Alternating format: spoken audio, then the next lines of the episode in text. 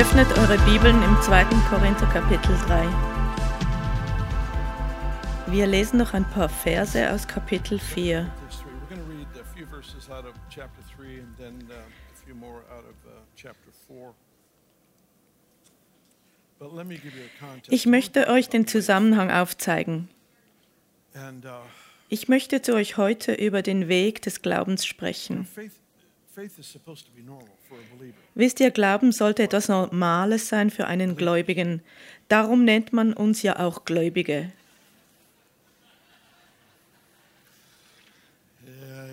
Ja, Amen. Es ist eigentlich in unserer Natur, in Christus, dass wir an den glauben, der vollkommen treu ist. Der Geist Gottes hat in uns Herrschaft übernommen und er bewirkt Vertrauen in uns, in den Vater. Und unsere ganze Beziehung mit dem Heiligen Geist führt zu Glauben und Vertrauen in Gott. Und wir haben künstliche Bilder und Bilder der Kontrolle und andere Dinge, die nicht mit Glauben, nichts mit Glaube zu tun haben. Ich spreche zu euch über reinen, einfachen Glauben. Und dies ist für uns lebenswichtig. Es gibt zwei absolute Wahrheiten, die heißen Liebe und Glaube. Wir wissen es, es gibt Glaube, Liebe, Hoffnung und die Liebe ist die größte unter ihnen.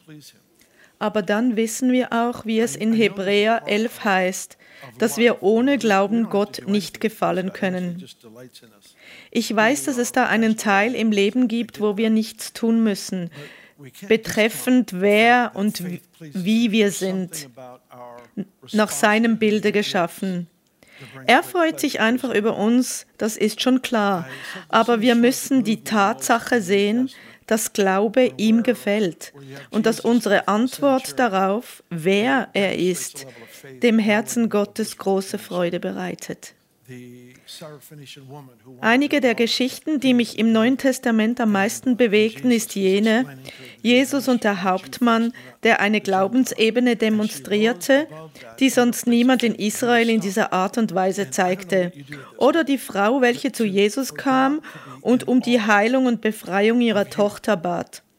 Und die ganze Geschichte mit den Heiden und Juden, die Jesus ihr erklärte. Zuerst die Juden. Und sie, und sie erhob sich im Glauben über diese Aussage von Jesus und er war erstaunt. Und ich weiß nicht, wie es euch dabei geht, aber die Tatsache, dass Gott über dich staunt, ist einfach wunderbar. Dass er einfach die Luft anhält und sagt, wow, ich bin beeindruckt. Er war auch so bewegt von Maria, die das Nadenöl kaufte und über die Füße Jesus schüttete. not Christian Und er war so bewegt von diesem Opfer, dass er diese Tat als solche ankündigte, von der in aller Ewigkeit gesprochen werden wird. Es gibt da wirklich diese Dinge, die Gottes Herzen berühren, in einer einzigartigen Weise. Es ist nicht unser christliches Verhalten. Es geht nicht um eine Leistung, damit er uns lieben kann. Wir können nicht bewirken, dass, es uns, dass er uns mehr liebt, weil er uns sowieso schon geliebt hat. Aber es gibt da diese, dieses Element, wo wir de- dem Herzen Gottes Freude bereiten können. Und dies ist so einzigartig. Wir segnen die Kinder und bitte fühle dich nie schlecht, wenn dein Kind schreit. Mir macht das nichts aus. Das ist ein Teil des Lebens. Und ich habe letztens bei Moody gelesen, dass die einzigen Besucher bestimmter Meetings Mütter mit Babys in den Armen waren. Glaube ist eigentlich die normalste Erwiderung auf die Tatsache, wer er ist. Denn alles, was dies beinhaltet, ist ein Vertrauen in seine Natur und sein Wort. Unglaube schleicht sich ein, wo wir darüber unsicher sind. Wenn du keine Fragen hast im Leben, dann bist du eigentlich intellektuell hirntot. Es ist gut, wenn wir Fragen haben. Es ist gesund, Fragen zu haben. Aber Fragen, die in einer Atmosphäre von Vertrauen aufkommen, führen zu Offenbarung. Fragen, die eine Gewohnheit von Misstrauen haben, führen zu Unglauben. Zacharias, der Vater von Johannes, dem Täufer, der als der Engel erschien und ihm einen Sohn ankündigte, fragte, wie kann ich mir sicher sein? Und Gabriel sagte, weißt du, ich bin Gabriel und ich stehe in der Gegenwart Gottes. Da machte Gott Zacharias stumm für neun Monate. Wahrscheinlich, dass er nicht das Wunder verhinderte, weil viele Wunder werden abgetrieben durch die Worte, die wir sprechen. So hier haben wir wirklich die Frage, die nach einer Antwort Gottes suchen. Fragen sind normal für den Glaubenden, weil du kannst keinen, kein Vertrauen entwickeln, wenn du keine Fragen stellst. Du musst Mysterien haben oder du kannst kein Leben im Vertrauen entwickeln. Es ist keine Notwendigkeit von Vertrauen, wenn es keine Mysterien oder Rätsel gibt. Es ist eigentlich essentiell, dass du in der Mitte von Dingen lebst, die du nicht kontrollieren, nicht erklären kannst, etwas, wo du nicht magst, etwas, womit du überfordert bist, weil es nichts ist, das du verdient, das du verdient hättest. Und in der Mitte dieses Mysteriums wird Vertrauen kultiviert. So ohne diese Elemente kannst du möglicherweise kein Lebensstil des Vertrauens entwickeln. Glaube gefällt ihm. Wenn ihr 2. Korinther Kapitel 3 anschaut, ist da ein Schleier über den Augen der Juden. Ich möchte nicht auf alle Aspekte des Textes an dieser Stelle eingehen, da es zu viel Zeit in ein, einer Morgensession in Anspruch nehmen würde. Aber ich möchte mich damit beschäftigen, dass da ein Schleier über den Augen der Juden ist gegenüber der Realität Christi. Aber das Prinzip, das für die Juden gilt, lässt sich auch für uns anwenden. Vers 14. Ihr Verstand war blind und mit demselben Schleier beim Lesen des Alten Testaments bedeckt, bis zum heutigen Tag. 2. Korinther 3, 1 bis 18. Der Schleier ist weggenommen in Christus. Aber sogar bis zu diesem Tag, wenn Moses gelesen wird, liegt ein Schleier auf ihren Herzen. Außer wenn sich jemand zum Herrn wendet, wird der Schleier weggenommen. Jetzt ist der Herr der Geist. Der letzte Vers gibt uns eine Erkenntnis. Glaube muss für uns wichtig sein. In unserem ganzen Leben geht es darum, Gott Freude zu bereiten. Und unsere Träume werden erfüllt, wenn wir seine Träume erfüllen.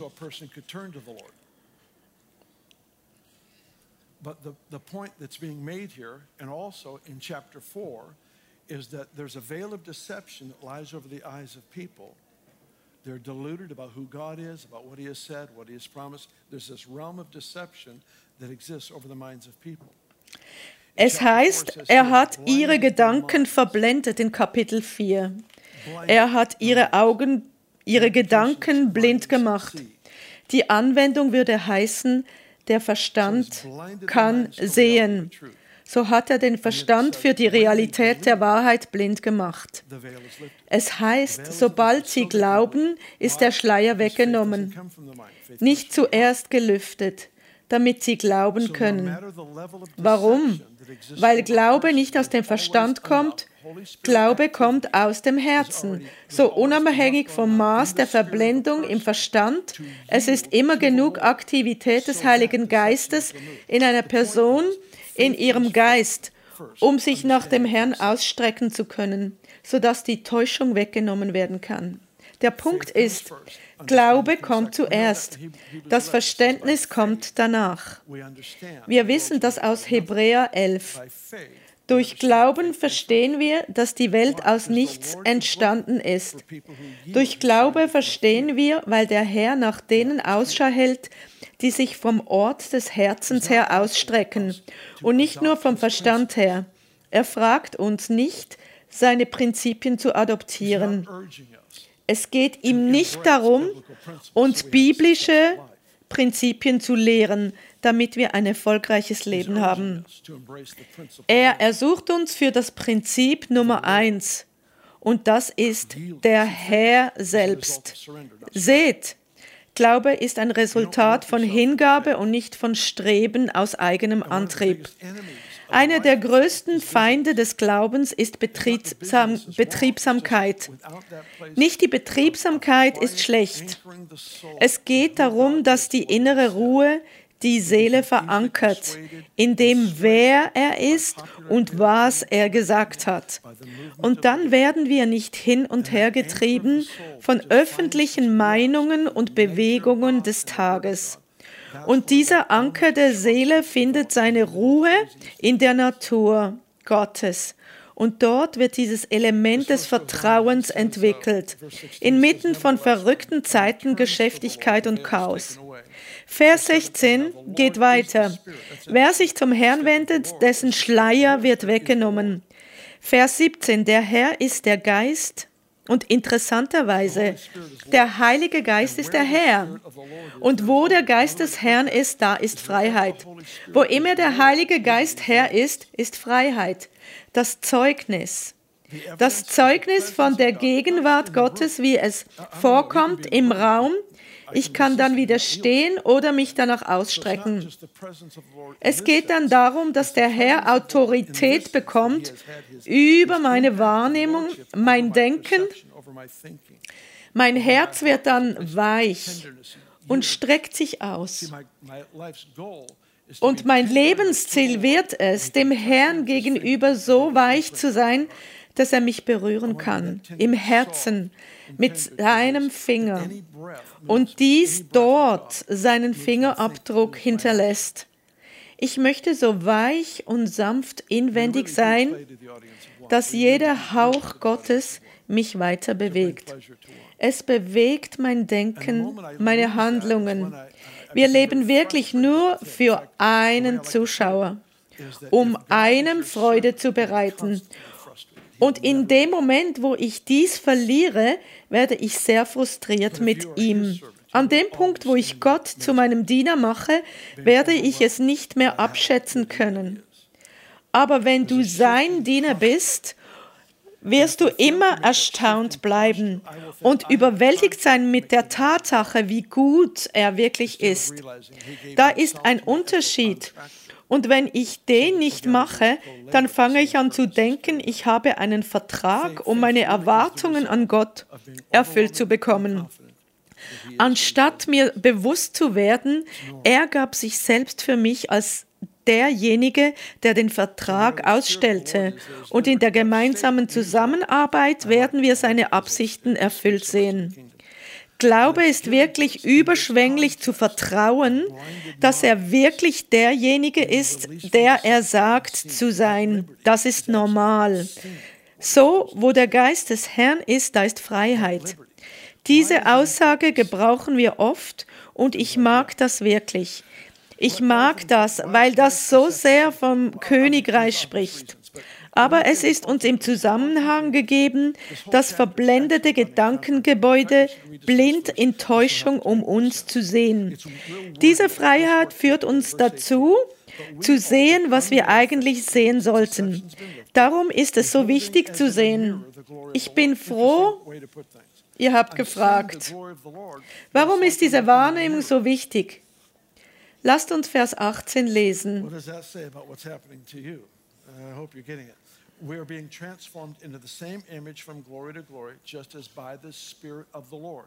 So, where the Holy Spirit is Lord, He lifts the veil so that we can see Him more clearly. But what happens as a result?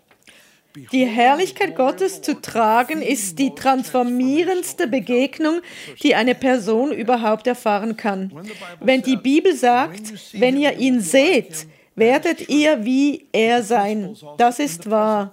Aber das Prinzip ist auch in der Gegenwart, wenn du ihn siehst, wirst du wie er sein. Viele Menschen warten wie auf ein Bild, wenn Jesus kommt und tata sich zeigt, aber fast im Fleisch und wir sehen ihn in einer visionären Form. Aber jedes Mal, wenn wir realisieren, wer er ist und was er gesagt hat und unsere Herz sich beruhigt und wir dann in seine Richtung blicken, dann beginnt sich ein innerer Abdruck in uns zu bilden von dem, wer er ist. Alles wird neu kalibriert. Unsere Gedanken, unsere Werte, unsere Entscheidungen, unsere Prioritäten. Je mehr ich mir bewusst werde, dass er mit mir ist und ich an Vertrauen zunehme, nicht nur als eine Zusage, die sich noch nicht erfüllt hat in meinem Leben, aber als ein Versprechen, in dem ich lebe, ich lebe in dieser Erfahrung der verweilenden Gegenwart Gottes. Und in diesem Kontext wird Glaube mehr und mehr normal und wir werden verändert in sein Bild.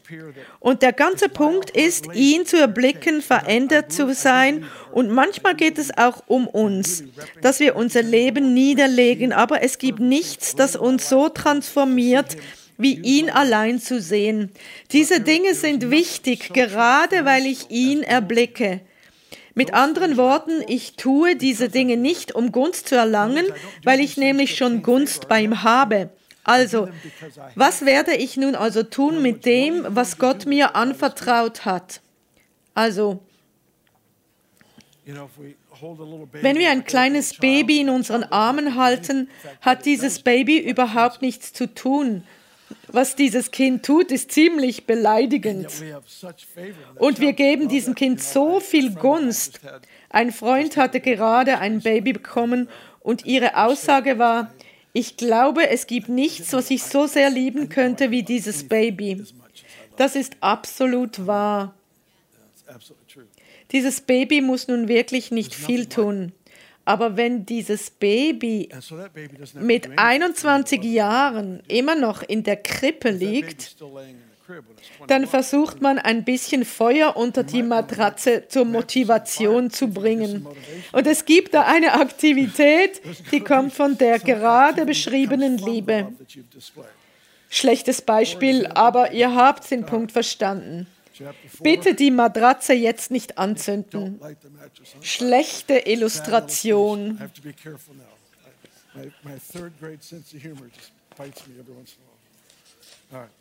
2. Korinther Kapitel 4, Vers 3 bis 13. Wenn aber unser Evangelium doch verdeckt ist, so ist es nur bei denen verdeckt, die verloren gehen, den Ungläubigen, bei denen der Gott dieser Welt den Sinn verblendet hat, damit sie den Lichtglanz des Evangeliums von der Herrlichkeit des Christus, der Gottes Bild ist, nicht sehen. Dies bestätigt einfach Vers 16 im vorangehenden Kapitel. Da wir aber denselben Geist des Glaubens nach dem, was geschrieben steht, ich habe geglaubt, darum habe ich geredet, so, glaube auch, so glauben auch wir, darum reden wir auch. Bei dieser Aussage hier, ich habe geglaubt, darum habe ich geredet, sehen wir hier, dass Paulus eine Stelle aus dem Alten Testament zitiert. Also was er hier tut, ist, er nimmt ein Prinzip, das zuerst im Alten Testament verankert war, zieht es durch das Kreuz unverändert und lässt es im Neuen Testament bestehen. Wir haben dies vorher angeschaut. Etwas wurde am Kreuz beendet, Tieropfer, etwas wurde verändert am Kreuz, die Natur des Sabbats, das Jubeljahr. Das Jubeljahr ist für einen Gläubigen jedes Jahr. Es war für Israel alle 50 Jahre. Also etwas wurde am Kreuz verändert und etwas kam durch das Kreuz hindurch unverändert. Dieses Prinzip ist eines davon. Ich habe geglaubt, darum habe ich geredet. But the real power that we're interested in die wirkliche Kraft, an der wir interessiert sind, ist die Kraft Gottes, die freigesetzt wird, wenn wir sagen, was er sagt. Zu entdecken, was er sagt, ist der gesunde Teil unseres Lebens. Jesus hat den Standard oder das Modell für uns etabliert. Er sagt, Ich sage nur das, was ich meinen Vater sagen höre. So, alle Worte, die aus seinem Munde kamen, sind eigentlich die Worte, die er von seinem Vater gehört hatte. Also, wenn wir mit unserem himmlischen Vater zusammenarbeiten und das aussprechen, was wir ihn sagen hören, dann wartet der ganze Himmel darauf, auf dem Wort zu reiten, welches aus dem Herzen des Vaters kam so wie ich es aus meiner persönlichen Überzeugung heraus beschreibe. Der übernatürliche Raum der Engel, dies klingt vielleicht etwas seltsam, aber es setzt einen Duft des Thronraums frei. Wenn du etwas aussprichst, das aus dem Herzen des Vaters kommt. Ich sage es nochmals anders. Wir wissen, dass Satan Belzebub genannt wird. Das bedeutet, der Herr der Fliegen. Und ihr wisst, wovon Fliegen angezogen werden. Von der Verwesung. Mir ging einmal ein Tiefgefrierer kaputt. Es war die Hölle auf Erden. Es war wirklich schlecht, so schlecht. Ich weiß nicht, wie da Fliegen hineinkamen, aber es waren mehr, als die Menschheit zählen kann. Wir machten den Tiefgefrierer gar nicht mehr leer. Wir entsorgten das ganze Ding mit Inhalt. Und alle anderen alten Tiefgefrierer an der Entsorgungsstelle rannten weit weg. Es ist mir etwas peinlich an dieser Stelle. So Satan, Belzebub, der Herr der Fliegen wird vom Geruch der Verwesung angezogen und die Engel im unsichtbaren Raum werden vom Leben angezogen, dem Atem des Himmels, durch die Dinge, die Gott spricht. Und nach dem Wort aus Psalm 103 tragen Engel die Stimme des Herrn hinaus, dass wenn wir aussprechen, was er sagt, sind die Engel davon angezogen um es durchzusetzen. Das ist wahr. Es ist wahr. Es geht einfach darum, mit Gott auf die Weise, auf die Weise zusammenzuarbeiten, wie er es gerne möchte. So hier haben wir die Aussage, was ich geglaubt habe, das habe ich auch geredet. So glauben auch wir, darum reden wir. Auch wenn wir nur einfach Wahrheit lernen könnten und jedes schlechte Beispiel, das wir je gesehen haben, dann geht es uns viel besser. Aber sehr oft gibt es da berührende Reaktionen auf Aktionen, Sätze, Worte, Bewegungen, was auch immer. In unseren Gedanken haben wir oft das schlimmste Beispiel dieser Idee. Und da gibt es viele Dinge, die von der Kirche abgelenkt wurden. Ich erinnere mich vor einigen Jahren, ein der erstaunlichsten Männer, den ich je getroffen habe, dachte, ich distanziere mich vom Prophetischen. Er erlitt Schiffbruch, er hatte allerdings eine Anzahl von tragischen Dingen erfahren. Und deshalb war seine Reaktion, distanziere dich, weil es so viel Schaden in der Gemeinde angerichtet hatte. Ich hatte so viel Respekt für ihn und dieser Mann ist jetzt im Himmel. Ich hatte so viel Respekt, aber seltsamerweise begeisterte mich sein Wort für das Prophetische. Es ermutigte mich, weil ich dachte, wenn der Teufel sich so enorm anstrengt, etwas zu verunglimpfen, was eigentlich zum Segen gesetzt wurde, dann muss die echte Version davon doch noch viel kostbarer sein. Ein kleines Geldstück wird in der Regel nicht sehr wertgeschätzt. Wir schätzen etwas erst, wenn es von großem Wert ist. Und wenn immer ich den Feind sehe, eine Wahrheit zu zerstören, dann ermutigt mich das. Und was diese Warnung bewirkte, war, dass ich einen speziellen Schritt der Zurückhaltung unternahm. Nicht einen Schritt der Angst, aber eine Vorsicht im Sinne, wir arbeiten zusammen als ein Team mit Chris und einer Anzahl von anderen in Weaverville. Wir arbeiteten zusammen, um sicherzustellen, wir machen dieses Ding richtig. Wir gaben einander Rechenschaft darüber, wenn wir an Orte gingen, an denen wir noch nie zuvor waren. Wir gaben einander Rechenschaft darüber, um sicherzugehen, dass wir zuerst das Königreich suchten und nicht unsere eigenen Aufmerksamkeit, Ehre oder Titel. Und manchmal muss du das einfach tun, um einander zu sagen, diese Art des Glaubens ist wichtig für mich und ich realisiere, ich kann es dazu gebrauchen, um etwas für mich daraus zu gewinnen. Es kann mir wichtig werden, wie Gott mich gebraucht, meinen Dienst anstelle von Beziehung. Ich sage meinen Freunden, bitte beobachtet mich. Wenn du etwas siehst, bitte korrigiere mich. In diesem Kontext ist ein guter Freund unerleslich. Aber ändere dein Ziel nicht, das du verfolgst. Wenn du auf etwas antwortest, das Gott gemacht hat und was Gott gesagt hat zu tun, dann gefällt das Gott dann gefällt das Gott. Dieser Lebensstil des Glaubens. Und wenn wir dann mit einem Freund zusammen vorwärts gehen, so ist das eine Hilfe, um korrekt zu wandeln in Reinheit, aber erst nach dem Authentischen. So hier haben wir diese Sache genannt. Glaube. Und dies fasziniert mich, denn ich habe damit experimentiert. Durch viele Jahre. Ja, und das Leben ist manchmal ein großes Experiment. Und ich erinnere mich, als ich mit Randy Clark in Colorado war und ich bin mit dem Thema gelaufen und habe experimentiert. Und am Anfang eines Meetings sagte ich gewöhnlich, es ist normal, dass ein Tumor verschwindet. Und am Ende des Meetings prüfen wir das und sind mit dem Thema in einem Dialog und in jedem Meeting waren neun Menschen, deren Tumor völlig verschwand oder sichtbar war, minimiert oder fühlbar minimiert wurde.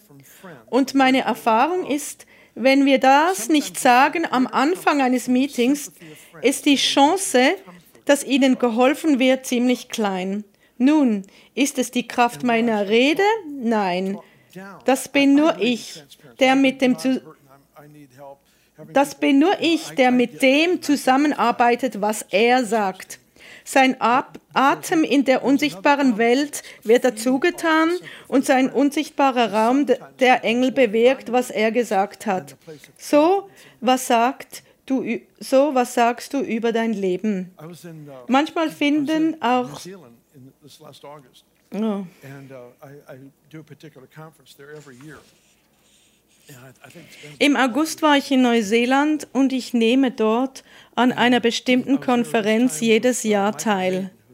Und ich glaube, das sind nun circa zwölf Jahre. Und ich war dort mit Michael Maiden.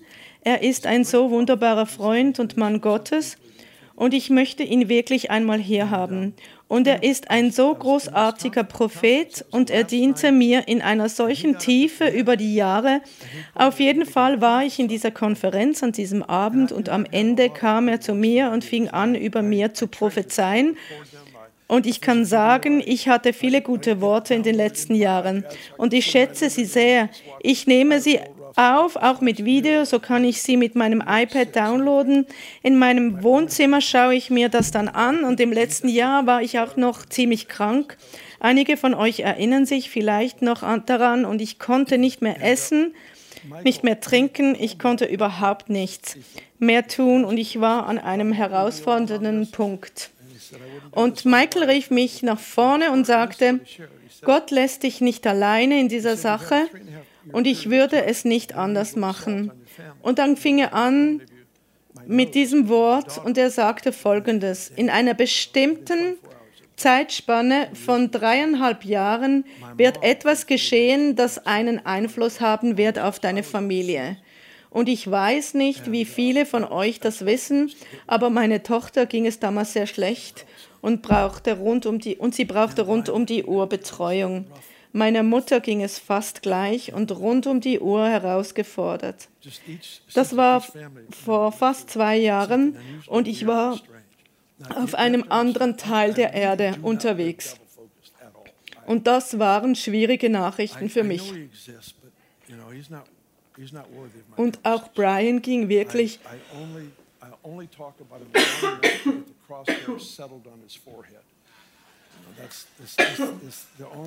Brian ging durch eine schwierige Sache.